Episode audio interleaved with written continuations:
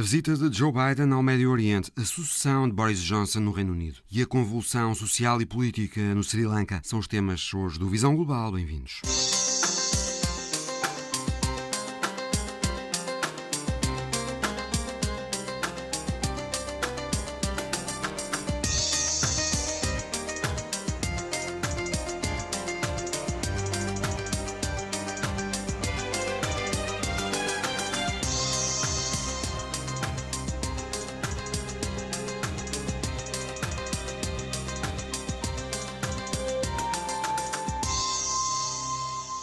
Presidente dos Estados Unidos esteve até ontem no Médio Oriente, primeiro em Israel, depois na Arábia Saudita.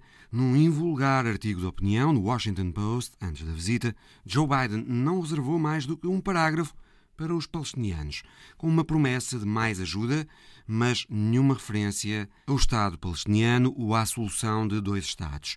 Ana Santos Pinto é investigadora do IPRI. Boa tarde. Acostumámos-nos com presidentes americanos anteriores, até mesmo com Donald Trump, que eles falassem sempre na solução de dois Estados antes de cada visita ao Médio Oriente. Desta vez parece que isso não estava na agenda de Biden. Boa tarde. De facto, isso revela neste momento a irrelevância política do conflito israelo-palestiniano uh, e o lugar da agenda das reivindicações uh, uh, do processo de paz e da solução de dois Estados. Neste momento, o que verdadeiramente importa no Médio Oriente e para os Estados Unidos, por maioria de razão, é a questão iraniana, que afeta e coloca do mesmo lado Israel e a Arábia Saudita, e uh, neste caso particular, uh, a visita de Joe Biden à Arábia Saudita, uh, porque tem aqui uma divisão significativa entre o que são os interesses e a dimensão interna dos Estados Unidos, do ponto de vista económico e energético, e aquilo que são os valores que Joe Biden sempre defendeu e que chegou até a considerar que o regime saudita se, deveria ser considerado um pária pela forma como, como se posicionava, designadamente com o assassinato do, do, do jornalista uh, Jamal Khashoggi, a intervenção no Iémen, a intervenção no sistema político do Líbano. E todas uh, as questões de direitos humanos, em geral. É? Exatamente, uhum. internamente na, na, na Arábia Saudita. Portanto, neste momento, o conflito israelo-palestiniano não é um tema do ponto de vista regional, a não ser uh, uh, meramente declaratório. Será que Aquilo... Washington, Ana Santos Pinto, encara a situação tal como está como o status quo, em que já não se pensa mexer? É o status quo porque não há uma capacidade de intervenção de facto dos Estados Unidos para alterar esse status quo. Eu creio que o posicionamento norte-americano uh, é de gerir crises, uh, mas sem uma intervenção militar.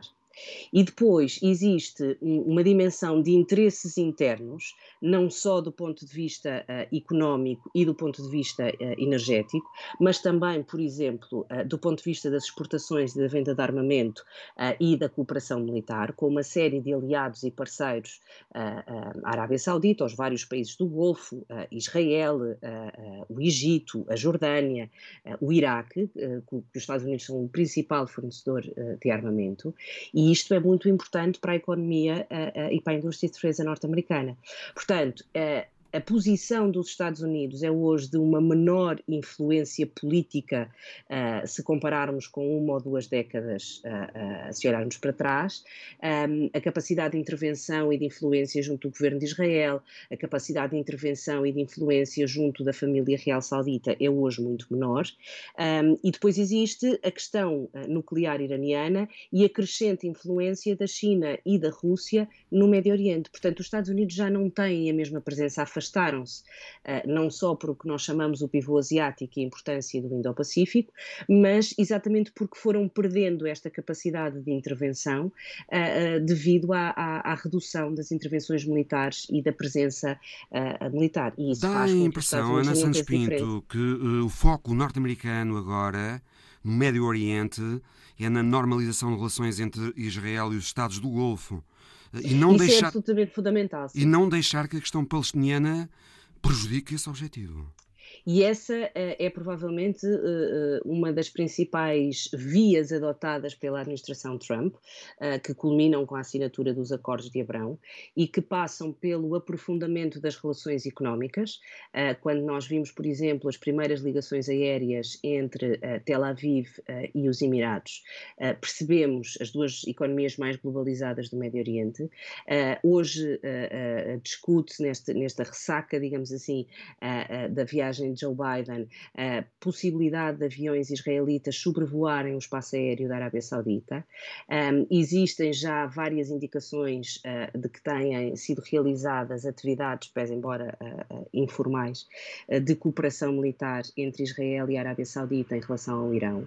Um, e, portanto, esse, essa, a questão do status quo, da manutenção da, da, das relações e do aprofundamento, em particular, das relações entre Israel e, e os, e, e, os Estados do Golfo, uh, é precisamente uma maneira de os Estados Unidos terem capacidade de gerir as crises uh, na região e beneficiarem também do ponto de vista económico com isso. Há uma uh, afirmação curiosa do ministro israelita que disse que Joe Biden sabe que não pode lidar agora com Israel e a Arábia Saudita de uma forma separada, porque estes países estão agora muito mais bem coordenados. Claro, precisamente por causa da questão iraniana. Eh, não devemos esquecer que depois de Trump ter abandonado o acordo relativo ao programa eh, nuclear iraniano, eh, Joe Biden disse que ia voltar a esse acordo e uh, ainda não o conseguiu. Uh, e não podemos esquecer que ele tem aqui um, um deadline muito curto uh, devido às eleições intercalares norte-americanas em novembro. E, portanto, um, aquilo que une Israel e a Arábia Saudita é claramente a ameaça iraniana e o potencial de capacitação militar nuclear do Irão. Isso coloca os dois parceiros regionais mais relevantes dos Estados Unidos do mesmo lado. Uh, e Biden não o pode uh, ignorar, muito pelo contrário, mas é necessário aos Estados Unidos demonstrarem a estes parceiros e aliados que mantêm o interesse e a capacidade no Médio Oriente. E uh, a questão da retirada do Afeganistão uh, foi bastante traumática, digamos assim, para a imagem externa uh, dos Estados Unidos. E, e, portanto, esta visita é uma visita que deve ser difícil a Joe Biden fazer, porque está no equilíbrio praticamente impossível entre interesses e valores, tirando o caso de Israel, que é uma democracia competitiva e, e regular, nós temos um conjunto de autocracias uh, e autocracias, como o caso da Arábia Saudita, muito pesadas, digamos assim, do ponto de vista do impacto nos direitos humanos. Um, e, portanto, esta é uma visita difícil, mas muito mais orientada pelo pragmatismo dos interesses, da, do aumento da produção de petróleo e da, da, diminuição do preço da energia e o impacto que tem na economia norte-americana.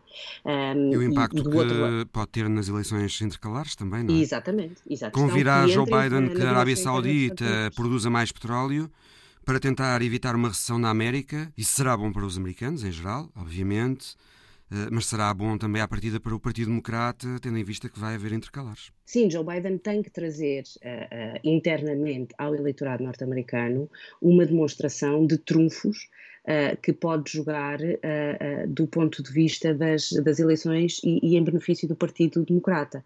E com uma inflação crescente, uma inflação que cresce não só na Europa, mas também nos Estados Unidos, com a importância que a energia tem para as indústrias norte-americanas, para o nível de globalização da economia norte-americana, ou seja, tudo o que aconteça nos mercados internacionais prejudica a economia norte-americana, que é uma economia dependente da globalização um, da importação de matérias-primas e da exportação de, de, materiais transformados e de serviços. Mas será do e, interesse portanto, dos sauditas aumentar a produção de petróleo? Uh, os sauditas não querem uh, aumentar a produção de petróleo e também não sei como é que Mohammed bin Salman reage, uh, o príncipe saudita reage a pressões por uma razão muito simples. A Arábia Saudita domina a produção de petróleo e tem capacidade de acomodar o, o, diferencial de preço. Quanto mais alto estiver o preço de petróleo, mais beneficia a economia saudita.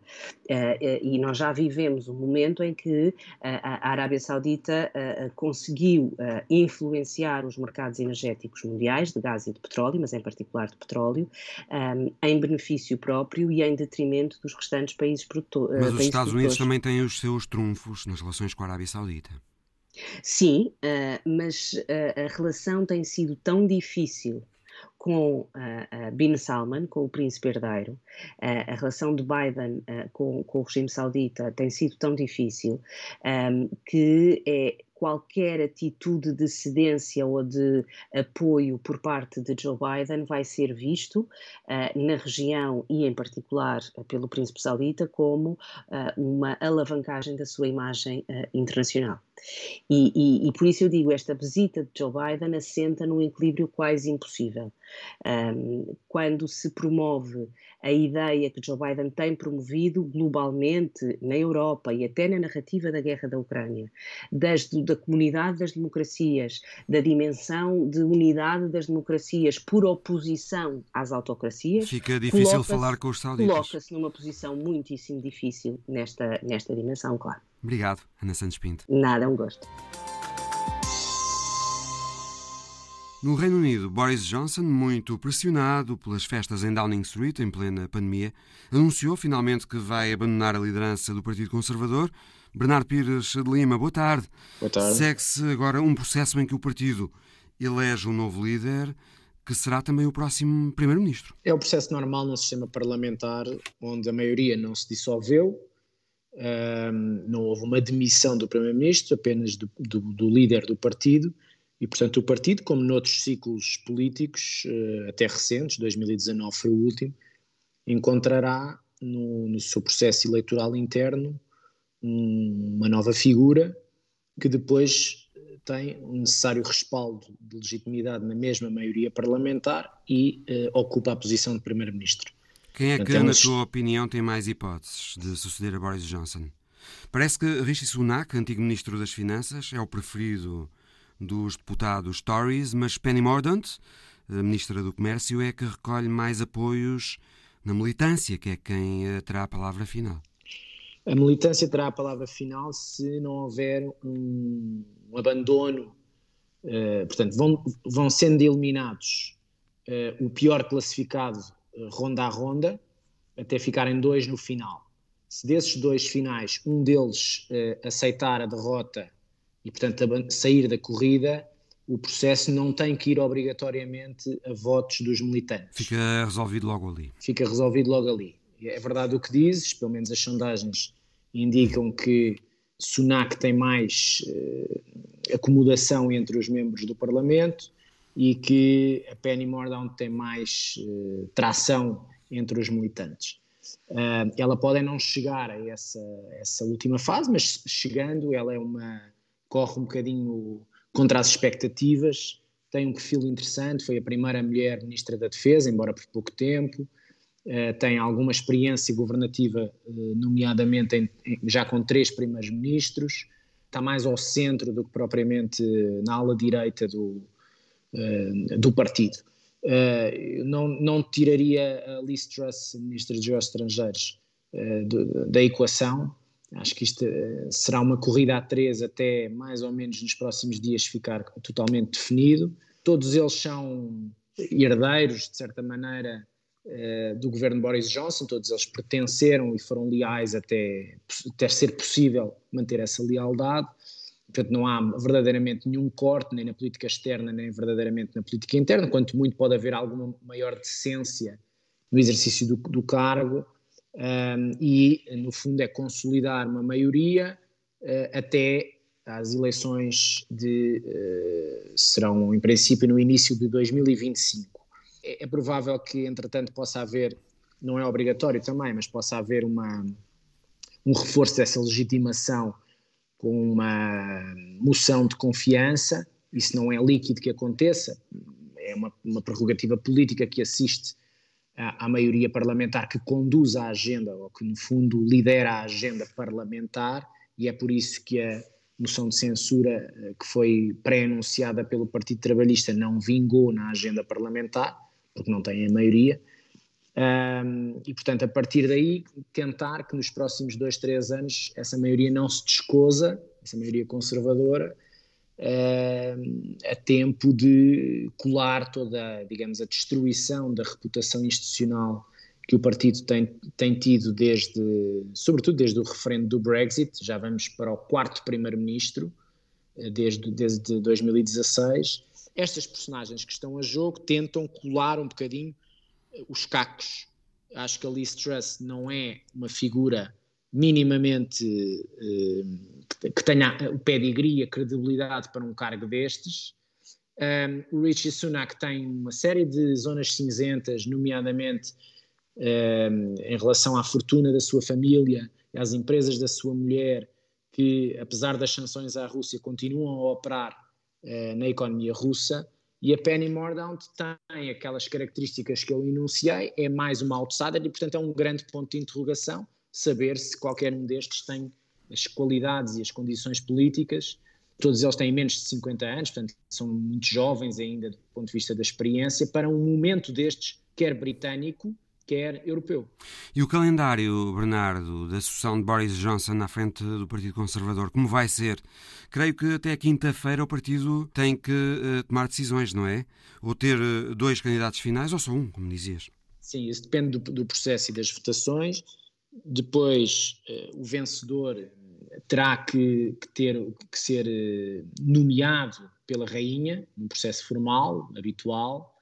Uh, a rainha nomeia o líder do partido primeiro-ministro e isso não tem obrigatoriamente que ter uma, um voto de confiança da bancada maioritária conservadora.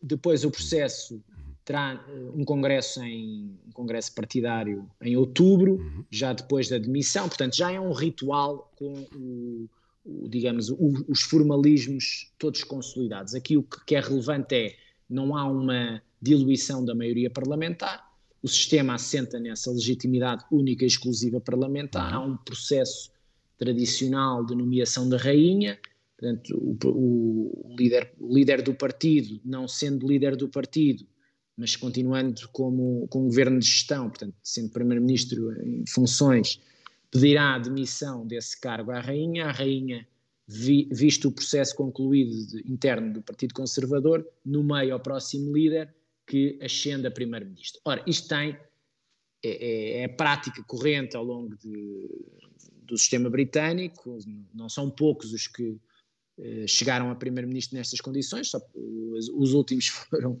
foram mesmo a senhora May eh, e o próprio Gordon Brown, a seguir ao, ao Tony Blair, mas é um, eh, aos olhos de outros sistemas políticos, parece que, que, que tem aqui uma fragilidade original, porque o que seria mais lógico é que, havendo uma debacle de ministros e secretários de Estado de um governo, à volta de 50 nas últimas, na última semana de demissões, tendo o primeiro-ministro uh, saído do cargo de líder do partido por vontade própria, por falta de confiança dos seus pares.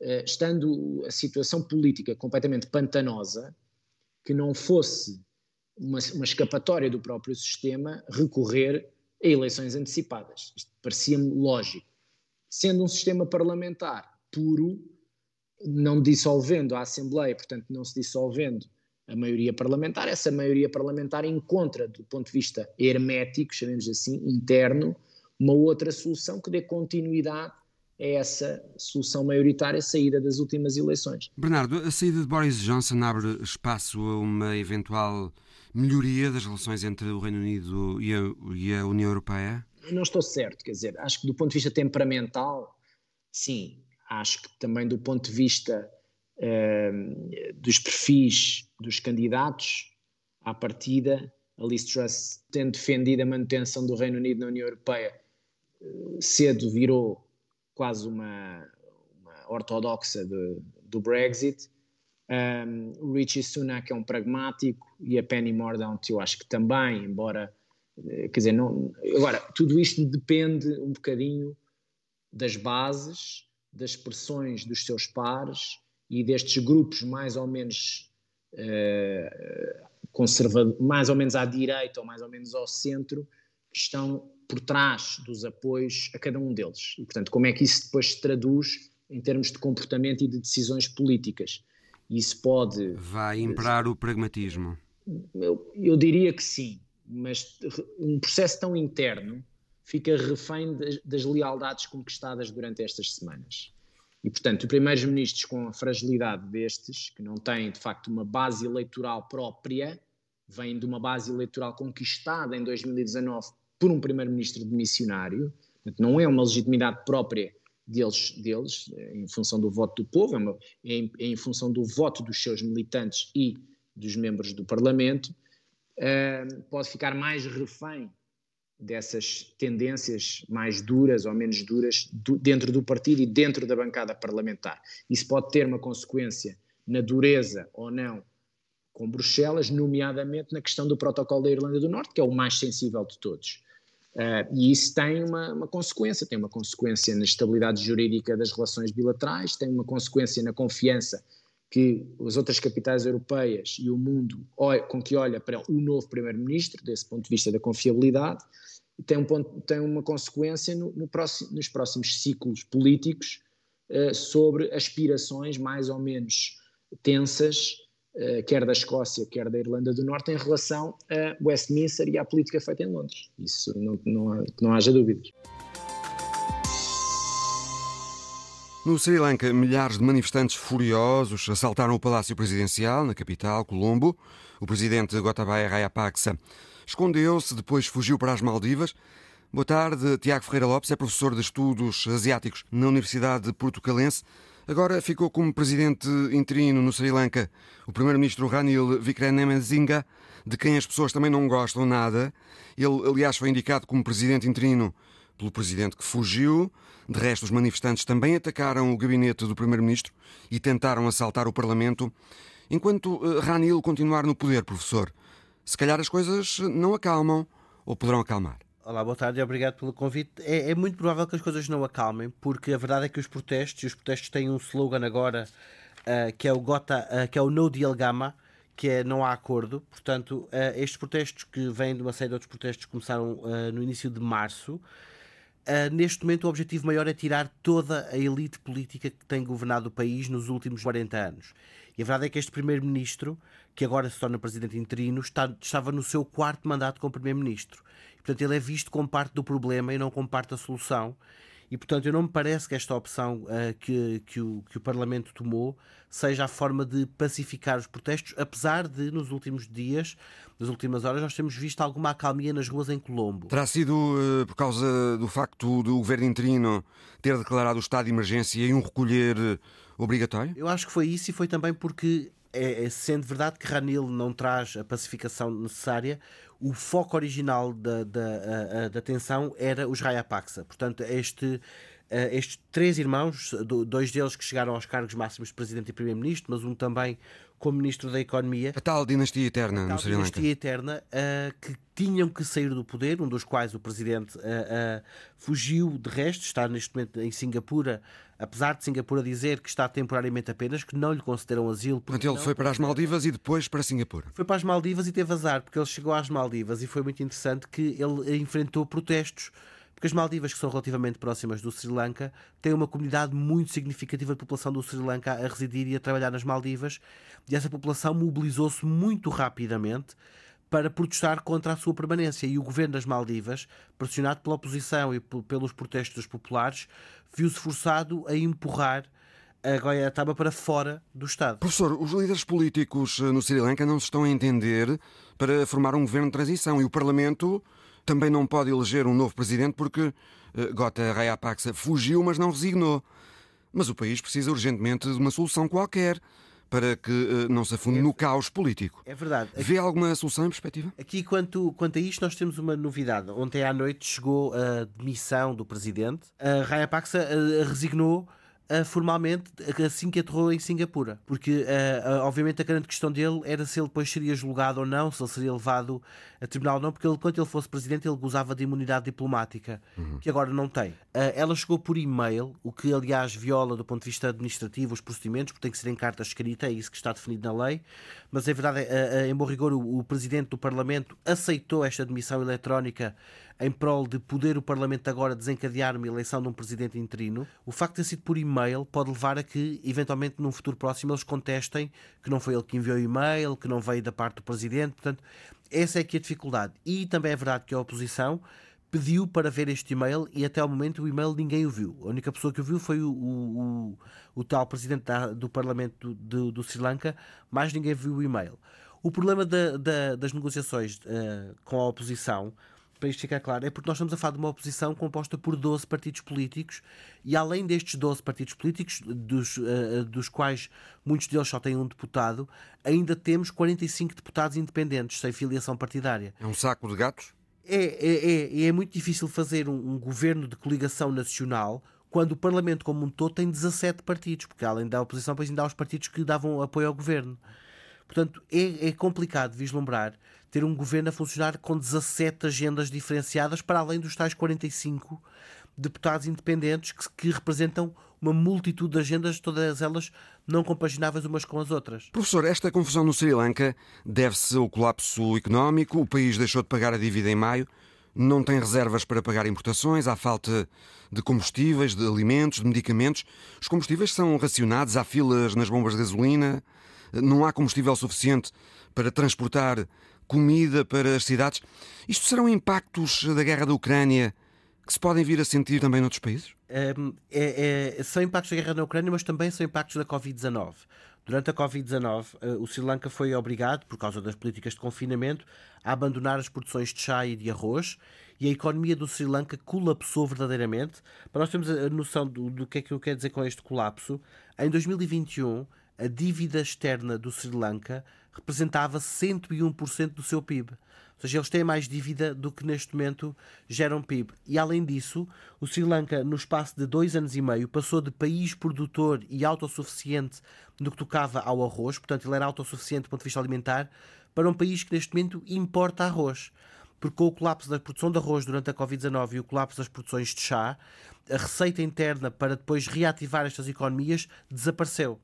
E, portanto, esse é o efeito. Depois, obviamente, com o facto de um país que já tinha uma situação económica complexa, que tinham escolhido este primeiro-ministro Ranil para negociar com a FMI, negociações agora suspensas, um pacote de resgate financeiro que tinham tentado pedir à China, que é aliada do Sri Lanka por via do projeto uh, uh, One Belt One Road, ou Estrada e Cinturão em português. Tudo isto conjugado levou a que em 2022 uh, se entrasse no início do ano logo numa situação de não haver divisas internacionais. As divisas estrangeiras do Sri Lanka desapareceram. O Sri Lanka teve que as vender e elas já não existem.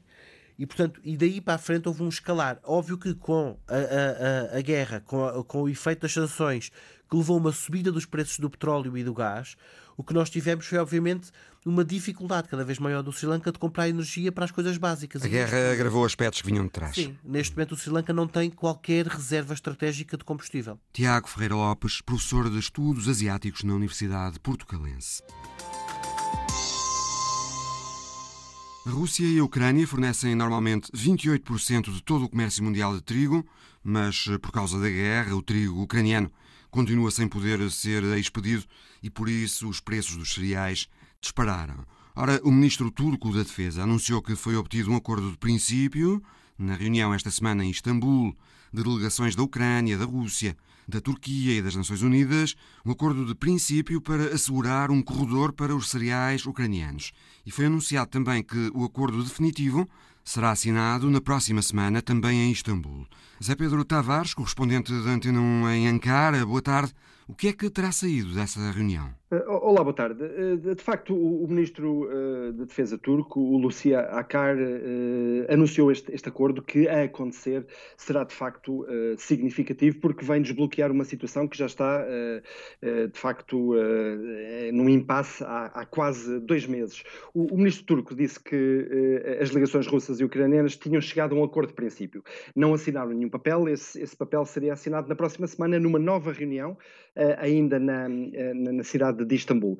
Esta reunião eh, seguiu-se mais uma ronda de contactos e mediação por parte da Turquia. A Turquia tem, tem tentado mediar neste conflito. Nos dias anteriores à, à, reunião, o presidente turco Recep Tayyip Erdogan tinha falado ao telefone com, quer com Putin, quer com Zelensky, uh, e, e, o próprio ministro da Defesa turco também tinha uh, falado com o ministro da Defesa, os ministros das defesas russo e ucraniano, Sergei Shoigu e Oleksiy Reznikov.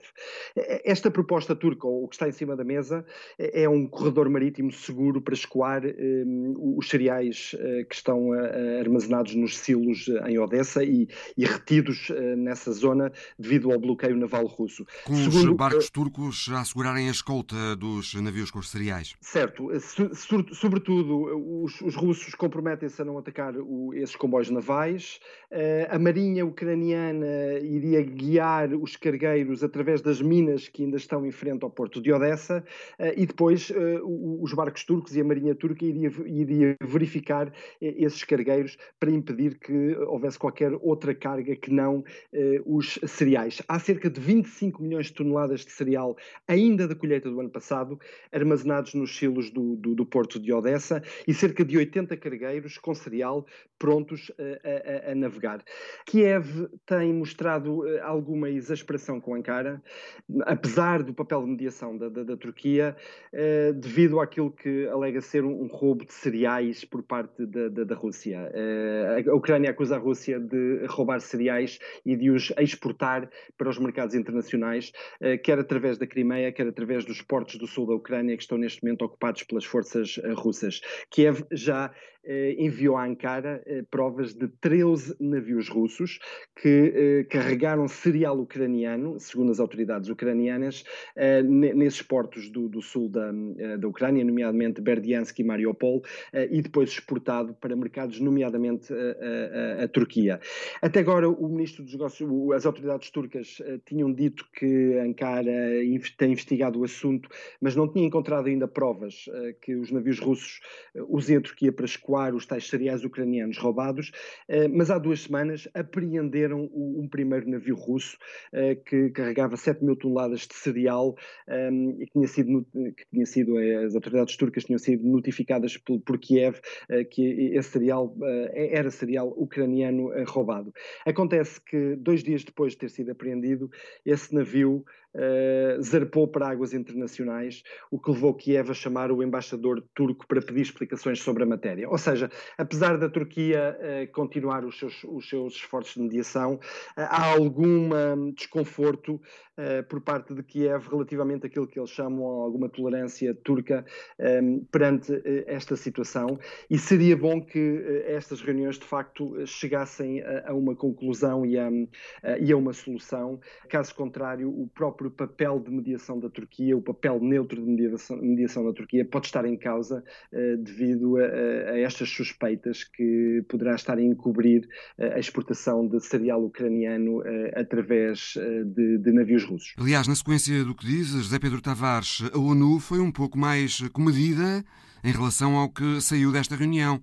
Não falou em acordo de princípio, falou sim em progressos substanciais e em esperança em que se encontra uma solução final e duradoura. Exatamente. O, o secretário-geral das das Nações Unidas, António Guterres, que não esteve presente na reunião em Istambul, foi uma delegação das Nações Unidas que, que ajudou a moderar a reunião, eh, eh, disse esta semana que eh, via uma luz ao fundo do túnel e que de facto havia avanços significativos, mas também disse que ainda faltava dar vários passos antes de um acordo final. As autoridades turcas parecem estar mais otimistas, quer o ministro da, da Defesa turco, quer o próprio Erdogan, eh, anunciaram um pré-acordo, um acordo de princípio e parecem estar confiantes que em breve, eh, nos próximos dias e semanas, haverá esse acordo final para finalmente escoar estes cereais ucranianos, que são eh, eh, absolutamente necessários para uma série de países. A Ucrânia representa cerca de 15% do mercado mundial de, de, cereais e há uma série de países em África e, na Ásia,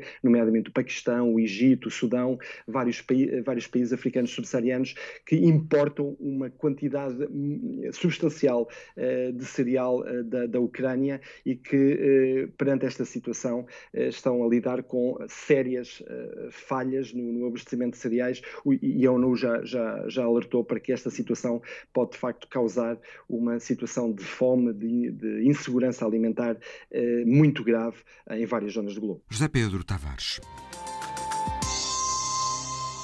A história da semana de Alice Vilaça hoje chega-nos do Japão.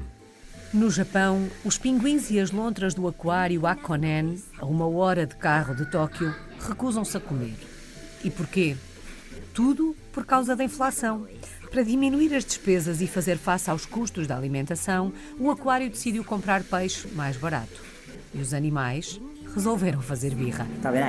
Os funcionários bem tentam alimentar os animais, acenam com o peixe perto do pinguim, mas não há reação. E quando aproximam o peixe do bico dos animais, os pinguins afastam-se. Já as lontras cheiram o peixe e depois fogem. É caso para dizer que estão mal habituados. Os animais comiam agi, o carapau japonês. Mas o aquário, que abriga 32 mil animais, incluindo tubarões e focas, não ficou imune aos problemas económicos que afetam as economias globais. E viu o preço do agi, o tal carapau japonês, aumentar entre 20% e 30% desde o ano passado. Para cortar nos custos, a solução foi arranjar uma alternativa mais barata, a Saba, cavala. Mas a mudança não foi bem recebida pelo paladar de lontras e pinguins. Os tratadores vão usando da criatividade para incentivar os animais na hora da refeição. Os animais parecem mais dispostos a comer a cavala quando misturada com o carapau japonês, o aji. A direção do aquário garante que todos os animais são família e o objetivo é mantê-los saudáveis e felizes. E por isso nenhum animal será forçado a comer o que não quer. Fica também a garantia de que os preços das entradas não vão aumentar, apesar da possibilidade de ter estado em cima da mesa. Fica também o convite para que o maior número de pessoas visite o aquário e desfrute dos animais.